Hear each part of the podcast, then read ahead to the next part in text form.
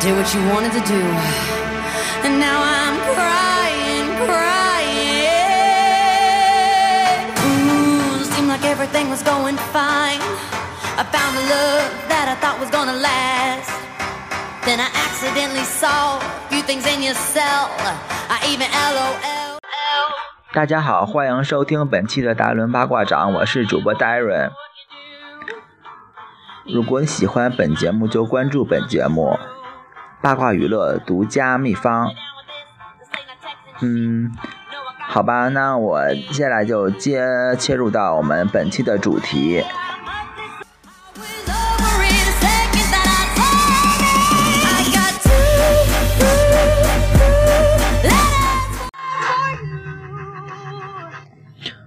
嗯，本期呢，我们就是来聊一聊我最近看的一部动画长片，名字叫做《市场》。嗯，可能有人会说，可能没有聊最近很火的一些大片吧。对，有因为是，呃，即将要进入国产保护月的七月份了嘛，所以在五月末和六月，呃，是有很多，就是国国外的一些超级大制作在中国国内上映，比如是，呃，最先开火的应该就是，嗯、那个美国队长吧，应该那个应该算是五月份比较前的一些前比较前的一个日期。嗯、最近呢就是《爱丽丝梦游仙境》，嗯，开启的就是呃大片月，哎，完之后呢就是《X 战警》那个天启，还有最近昨嗯这两天上映的是《魔兽》，呃，所以可以看出就是六月份的好莱坞的。对，天下是到来了，之后还会上映，嗯，忍者神龟吧，应该是，还有那个独立日二等等等等一些大片。嗯，对，因为没有聊这些大片，首先就是，第一是因为我觉得这个大片，因为我的，呃，看的不是特别多，对，因为比如聊《X 战警》吧，因为他的漫画我没有看过，嗯，电影呢我也只看过这一部《天启》，它的一些，因为《X 战警》呢这个重启制作从是有六部的，是，嗯，是从两千零零几年，两千两千年吧，两千零三年左右好像是，对，就是上映的第一那个《X 战警》第一部，嗯，之后到现在二零第六年了，总共是跨了十多年的时间了，总共上映六部电影，所以可以说是这《X 战警》呢，它就是历史的非常的长这个时间，而且它的故事线呢也是在各个宇宙之间也是非常的混乱，呃，我看的是混乱啊，可能是非常有那个也是条理比较清晰的，可能是呃在那个漫画漫画那个层面，所以。对聊它的时候，我可能我的底气不是特别足，嗯，因为《X 战警》呢可以说是美国英雄电影的一个，对，就是启启蒙吧，应该可以说是因为之前的美国英雄电影就是还没有就是这种大制作的影片，嗯，出来，《X 战警》呢可能就是，呃，它的这个好莱坞的第一。第一个吃螃蟹的人应该说是，所以《X 战警》呢，就是对好莱坞的意义和对那个各种英雄的意义也是非常重大的。所以想聊好这个《X 战警》呢，也是需要一些漫画和那一些呃前几部电影的一些支撑。所以呃，可能之后会聊到聊到这部影片吧。嗯。下期呢，我可能会有大概会挑一两部影片来聊一下，因为最近确实是还是，嗯、这些好莱坞大片还是整体还是不错的，比如《爱丽丝梦游仙境》，我觉得也还可以。呃，之后魔兽呢，对魔兽我可能不太会聊，因为魔兽，嗯、我没有太玩过这个游戏，对对它的情感也不是特别深刻。可能会找到很多粉丝的拍砖吧，我觉得，嗯，但也说也不好说。如果能谁或者是找到一个非常懂魔兽的一个人跟我当，嗯，联合来录制一期节目的话，我觉得还是不错的。所以，所以那个越过这几部大片呢，我们就来聊一部比较小众的一部，嗯，动画长片吧。对，就是它的名字叫《市场》，英文名字叫《俄诺玛丽莎》。啊，为什么聊这部电影呢？因为这部电影就是。我刚刚看过，对，算是记忆比较深刻。再就是这部影片也是在近两年在动画长片上也是非常有建树的，因为它它的获奖情况就是获得提名的也是非常的多的，在各各个奖项上，比如第八十八届奥斯卡金像奖最佳动画长片提名，第七十二届威尼斯电影节金狮奖提名，第七十三届金球奖。嗯，最佳长片提名，对，可以说他是各大奖项的一个宠儿吧。但虽然没有获奖，但我觉得提名就是非常荣誉了，因为每年全世界有那么多动画片产生，能获得其中的几部提名也是非常值得质量肯定的。嗯，再就是这部电影呢，最近看了一篇文章，就是入选了，就是最近。嗯，这些年就是世界上最有影响力和分值最高的二十部电影吧，就是这个市场呢，这部电影就是入选了其中，所以可以看出这部电影在就是动画片中的一个地位吧。因为这几年的动画片，嗯，就是都已经被各个就是大厂商给占据了，比如是。小黄人儿和那个迪士尼，嗯，皮克斯等等，嗯，比如去年的那个呃小黄人和今年的就是呃祖祖图祖皮祖图比亚就是疯狂动物城，嗯，这两部电影呢就是引起的反响还是很强大的，嗯，但他们都是比较主流的一些电影嘛。还是在社会上获得一些认可，但这部市场呢，就是因为它本身就比较小众吧，再加上它是 R 级的定格动画，就是比较，嗯，算是成人的成人的一个动画片吧，所以它比较小众，所以我觉得它没有获奖也是在情理之中的，因为，嗯，嗯，很多奖项嘛，可能都是顾及到。大部分人的一个意愿，可能对于小众的一些电影的话，它可能是第一，可能是支持率不是特别多，嗯，第二可能就是关注度没有那么多，所以遭到冷落的概率就会大一些。嗯，下面对这部电影的一些幕后的嗯支持做一个说明吧。他的导演是查理·考夫曼。和杜克·约翰逊，编剧是查理·考夫曼。大家可能对查理·考夫曼这个人不太熟悉，他可能他是嗯，当今就是好莱坞嗯比较著名的或比较著名和比较知名的一个编剧之一。他就是获得获得过奥斯卡的一个小金人，所以他可以说他是金牌编剧也不知为过。呃，他的主演呢有大卫·休里斯和珍妮弗·杰森·利、汤姆·汤姆·诺兰。嗯，所以他的配音演员还是很少的。对，这个也是这部影片的一个亮点，之后会说明一下。嗯，这部电影呢，就是它的剧情是非常简单的，就是描写了一个嗯鸡汤书籍。的一个作者 Michael Michael Stone Michael Stone 来到辛辛那提，就是准备在一场大会上就是演说，就是嗯之之后呢，他就是围绕着这一个男主人公来到基辛那提市的一个故事展开，就是这故事就是这个中年的已婚男邂逅了一位不善言辞的销售代理丽莎，两人碰撞出了火花，并由此展开了一段。爱情的一个故事，对，就是非常简单，但是有一些事情永远是看似简单，但是它却有深刻的内涵的。嗯，这部电影呢，就是它有很多隐喻在这部电影当中。首先呢，就是这部动画的几乎所有的人物配音都是男生，嗯，就是从主角到服务员，嗯，到其中的他的妻子等等，就是如果就是女的的，嗯，角色是女性，她的配音也是男性，所以，所以就是这个这一点就是也非常的有创意。嗯，这一点就是可以说明，就是，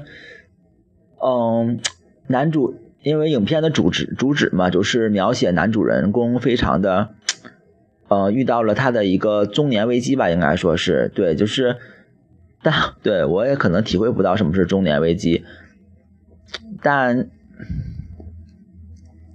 但可能每个人都会有一种就是孤独感吧，我觉得。这个是不分年龄的，对，就是如果你到一某一个特别有压力或者是特别脆弱的一个时刻，你可能是，就是周围不管是男生女生，可能在你的听觉上都是分辨出都是都是一种声音，都是噪音，嗯，对，可能，可能这个可能是到一个关键的时刻才会体验出来，所以影片从这点可以看出来，就是。其中的主人公就是遭遇了他的中年危机，现在他的内心就是非常的孤单，非常的彷徨。呃，这部电影的主题也是描写，呃，就是主人公的心理的一个历程的，就是主人公，嗯，就是非常彷徨。虽然他是非常知名的一个畅销书作家了，可以这么说，但，嗯，从这点就可以可以看出来，就是。人人不能只看他的一个表面，我觉得可能就是有一句话说的很好，就是幸福的人是幸福的，但不幸的人各有各的不幸。可能你可能你表面看着他非常的，嗯，非常的就是呃光辉照人，或者是一那个是知名度高、有钱有闲，但他的生生活里你可能会。体会不到他是什么样的一个状态，可能他虽然有钱有闲，呃，家看似家庭美满，呃，而那个有还有孩子健康成长是非常和谐美满的一个家庭，可能他的婚姻正面临着一个危机吧，因为每个人可能给外界展示的可能只是一个假象，我觉得，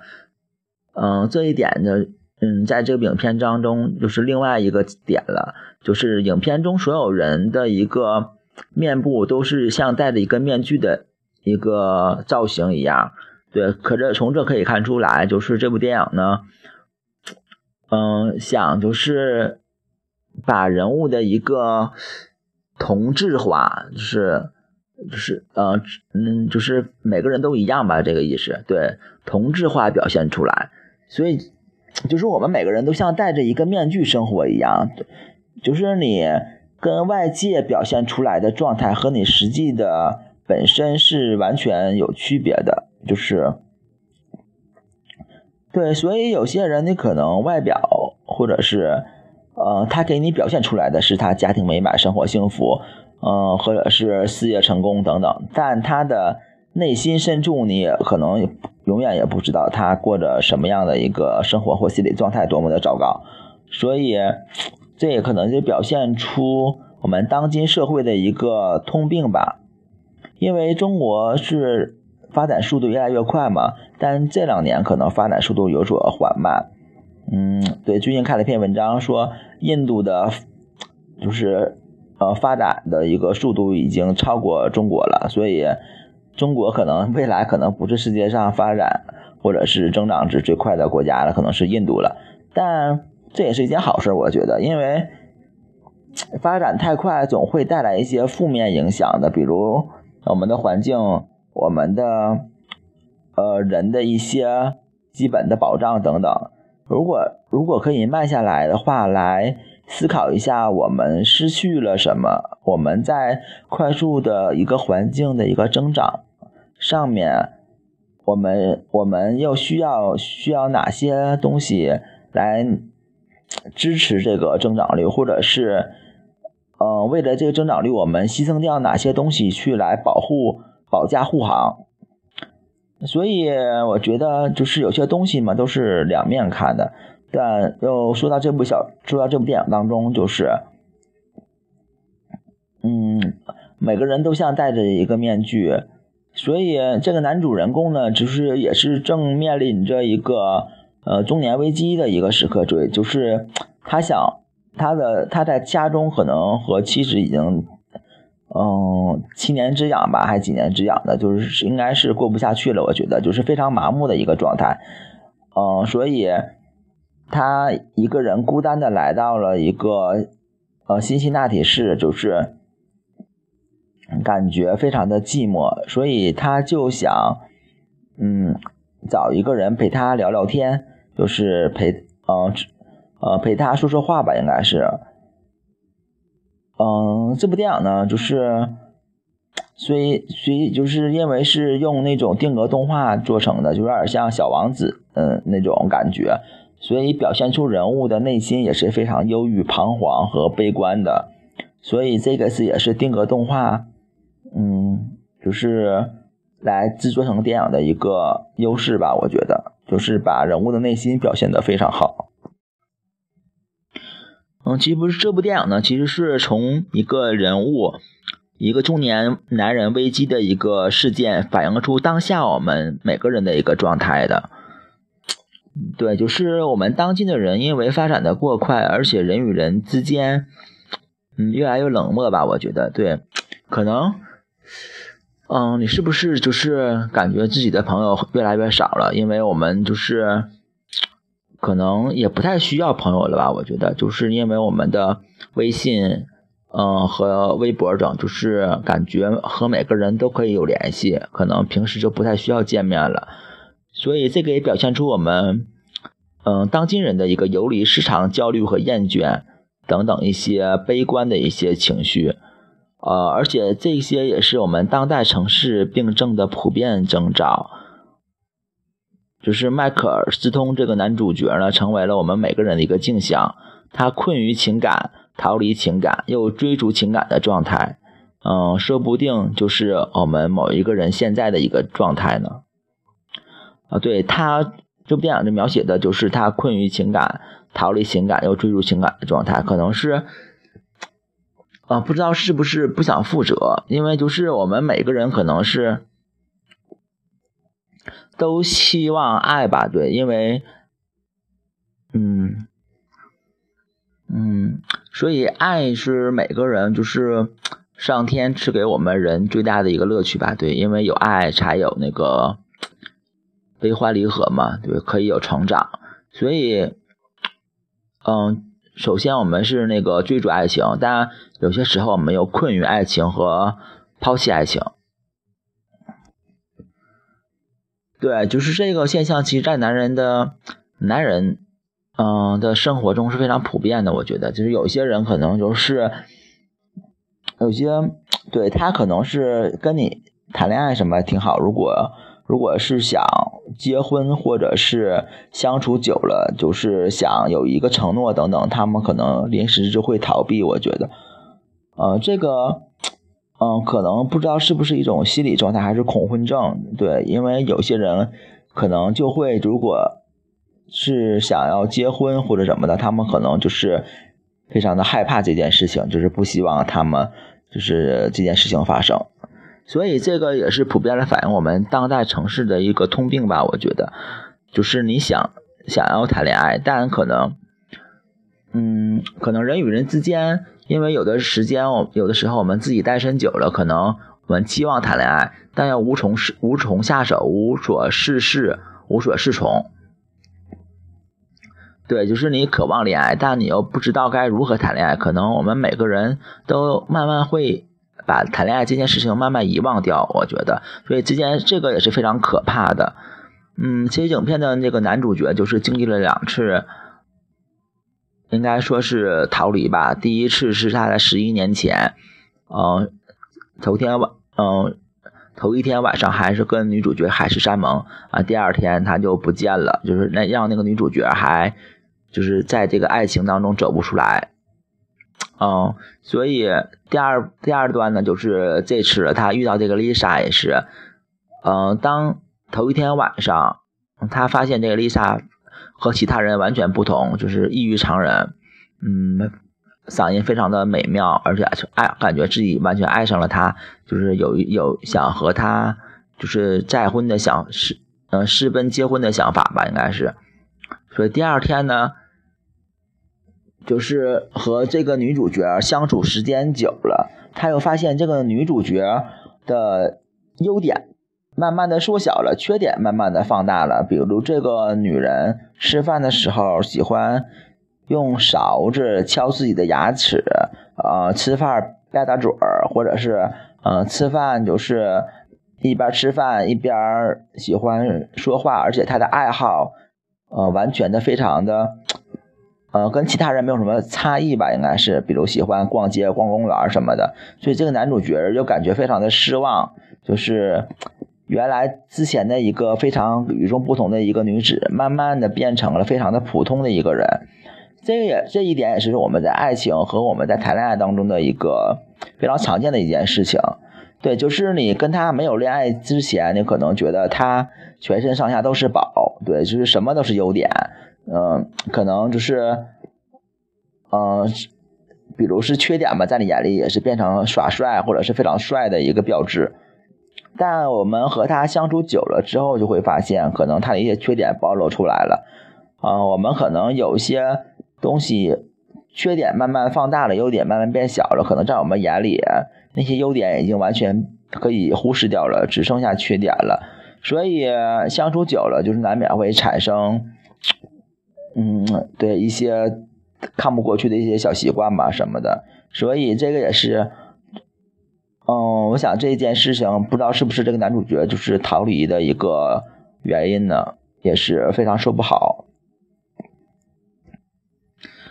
嗯，还有一点呢，就是，嗯，因为最近电影呢，就是给人一种一个电影结局的两重性，对这个电影呢，其实也有这个。也有这个，就是这方面的一个暗示吧。呃呃，两重性呢，就是之前的少年派嘛，就是出现过，就是到底是老虎给他们吃的，还是他，呃，他们同伴同和同伴互相吃。嗯，再就是那个最近的一个动画长片《小王子》也是，嗯，不知道是那个小女孩真的去救那个大王子呢，还是那个小女孩是在做一个梦，所以有一些。嗯，结局吧是给我们两，就是你相信哪一个，其实就是哪一个，其实也没有真或假。呃，这个也是呢。其实，嗯，这个男主角呢，本想给他的小儿子买玩具做礼物的，但是他醉醺醺的却意外闯入了一间成人的玩具店，无意看到了一个上发条的日本古董装饰玩偶，啊，他带回了家送给儿子，儿子嫌弃的摆弄，梯子忽然说。呃，妻子就是妻子，他的妻子就是忽然说：“那流出来的是什么？像是精液。”呃，这句话解破了一个就是非常细思极恐的一个情节，就是他，嗯，之前晚上的艳遇和 Lisa 到底是真实的存在过，还是那一夜是男主角自己幻想出来的？和这个就是这个日本的一个娃娃吧，就是发生的一个就是。嗯，一个故事吧，应该是就是用娃娃当成女主角了，所以在男主角的大脑中，就是这种幻想和真实、理想和现实、真实与幻想，就是变得非常的没有界限了。可能这个世界真假也变得非常可疑，或者是无关轻重了。那么之前的一些故事到底是发生过，还是他的幻觉呢？其实这个也是看，嗯，仁者见仁吧。我觉得就是你想，他的是那个结，他的故事是什么样，其实就是什么样的。嗯，其实这个男主角住的酒店的名字叫弗雷格利，就是这个词的本意是弗雷格利妄想症，就是他可能暗示这个男主角会有。可能会有一些精神方面的一些疾病吧，嗯，就是这类患者，就是他认为所有人其实都是同一个人的伪装，属于错觉认知综合症的一种。在这种病症的病症的患者眼里，那些人可能就是一种迫害的化身。嗯，所以这一这一个细节呢，其实在这个男主角的梦中体现到了。对，这个男主角的梦中做的这个梦呢，就是那个酒店的经理就是给他打电话让他去见他，完他就去了。完了，酒店经理说他知道他和这个女主角丽莎之间的一些事情，嗯，所以他就忍不了，因为那个酒店经理好像是爱上爱上这个男的了。不光是他爱上，他的一些手下呢都爱，他的一些手下呢都爱上这个男的了，所以就是人和人都变得非常一样了。所以不光是他们的就是思想是一样的，他们的口音和他们的动作都是一样的。所以这个男的突然觉得这个丽莎的可贵嘛，所以就回酒店去找那个丽莎，就是让再想带丽莎去一起跟他一起走嘛，私奔。嗯，这个也是暗示这个男主角可能是有一些精神方面的一些疾病，所以，嗯，Lisa 在他的眼里就是变得非常的与众不同。其实这部电影呢，没有什么具体的事情发生，人们不会改变，也没有顿悟的人生哲理，他们就是这个男主角吧，就是挣扎、挫败、一事无成。嗯，一切关于失望之情，就是在这部故事极其简单的影片里呢，又充满了就是导演查理·考夫曼的创意。他把就是这个现实的世界符号化了。嗯，所以这也算是极简主义吧，我觉得对，也是非常好的一种创作形式。嗯，其实这部电影呢，就是它的一些，嗯，创意呢，其实非常的就是有一有其中的一个含义在里面。嗯，在一本书就是纽约体育法中，就是曾经提到过，就是里面的妻子说，当你认识一个人的时候，就就是你开始讨厌他的时候。嗯，这个其实就是。嗯，给我们敲响了警钟吧？对，就是你可能喜欢上一个人的时候，可能有一天你也会开始讨厌他。我觉得，所以这部电影当中，就是当一夜温情结束，嗯，坐在餐桌前的 Lisa 开始让男主角变得非常难以忍受了，因为他的小动作还是控制欲，嗯，都与那个与众不同的 Lisa。在清晨的阳光下逐渐模糊消失了，嗯，就是对，就是其中他的一些最后原来他无比美妙的嗓音嘛，都慢慢的变成同和其他人一样的一个嗓音了，变成一个粗犷的男生声音。对，因为其中是所有的配音都是男生，就没有女生，就是代表了那个世界的一致性。嗯，这部电影的名字是市场。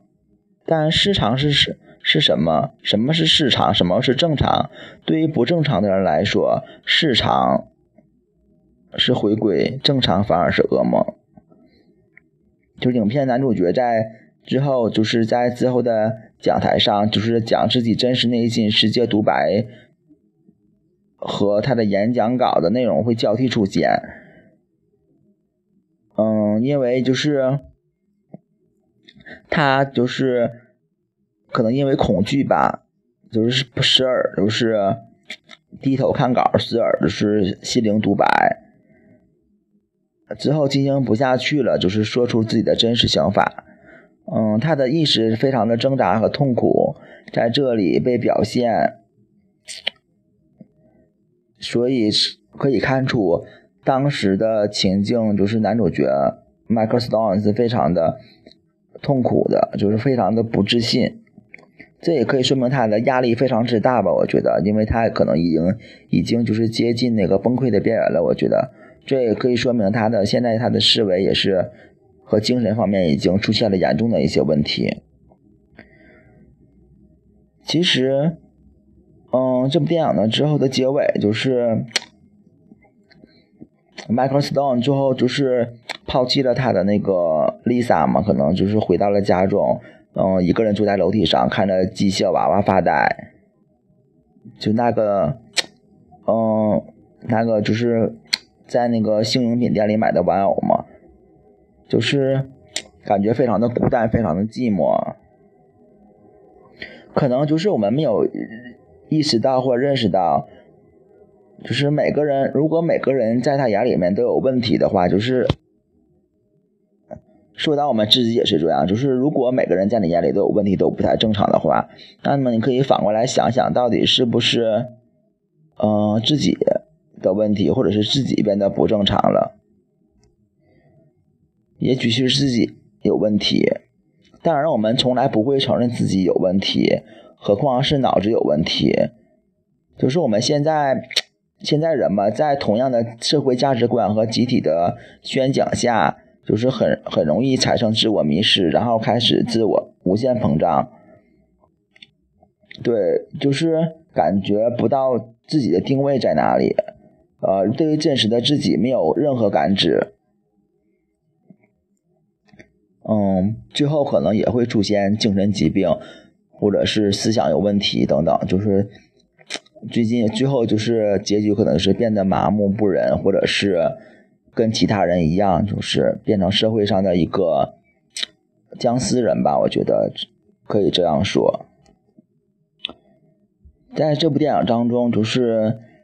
仅仅表现的出来，就是一个个单纯的一个个体，每个人都是有自己的伤痛，但。人生哲理的顿悟是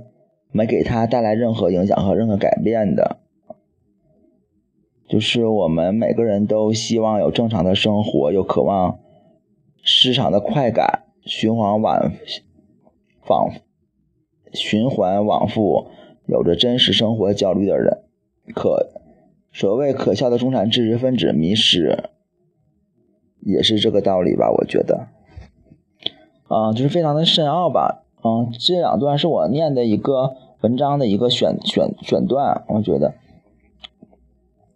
就是这部电影就是，嗯，在它就是比较，嗯，简单的外表下，其实就是来展示我们现在人的一个精神状态，我觉得，对我们就是可以。如果有时间的话，或者是静夜深人静的时候，我们就可以反思一下我们自己，嗯，到底我们是有没有迷失自我，或者是失常？嗯，对方张这个失常，其实不是贬视啊，就是你是不是就是觉得自己和这个社会其他人越来越像了，完全没有自我，找不到自我？嗯，如果是这样的话，我觉得就是。你可能就是需要自我调节一下吧，应该是对，要不结局可能也，嗯，可能现在还看不到，可能到中年危机的时候，或者是三四十岁的时候，可能会，嗯，这个结果才会显现出来。所以，我们为何要等到那时才进行我们的一个改变呢？就是我们。对，就是如果意识到我们自己有某方面的一个呃不对吧，或者是呃缺缺点等等吧，就是还是尽早的改变自我吧。啊，好吧，就是这期的节目就先 嗯到这儿。对，因为嗯这部电影呢，就是大家喜欢的可以看一下，但我想说这部电影是。啊，R 级的，对，里面有许多的出口，嗯，裸露和一种，嗯，裸体，还有那个等等一些不良的一些画面吧，可能不太适合十十八岁以下的人看。嗯，反正这部电影还是看完之后还是有所触动的。对大家，如果就是听完，如果听到这儿的话，就是喜欢这部电影，就可以关注这部电影之后。嗯，可以给我们留言。嗯，好吧，那今天就这样。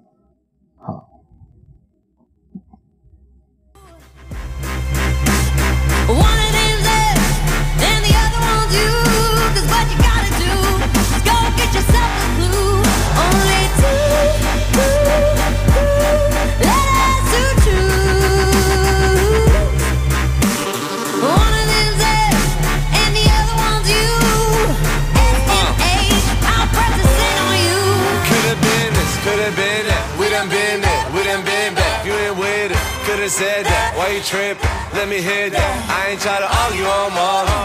I do it all for you. You know you my ride. Baby, let me show you. Oh, I know what's been going on. Don't even try to act like Mr. Super Nonchalant. What makes you think I'll stick around? I'm not as stupid as you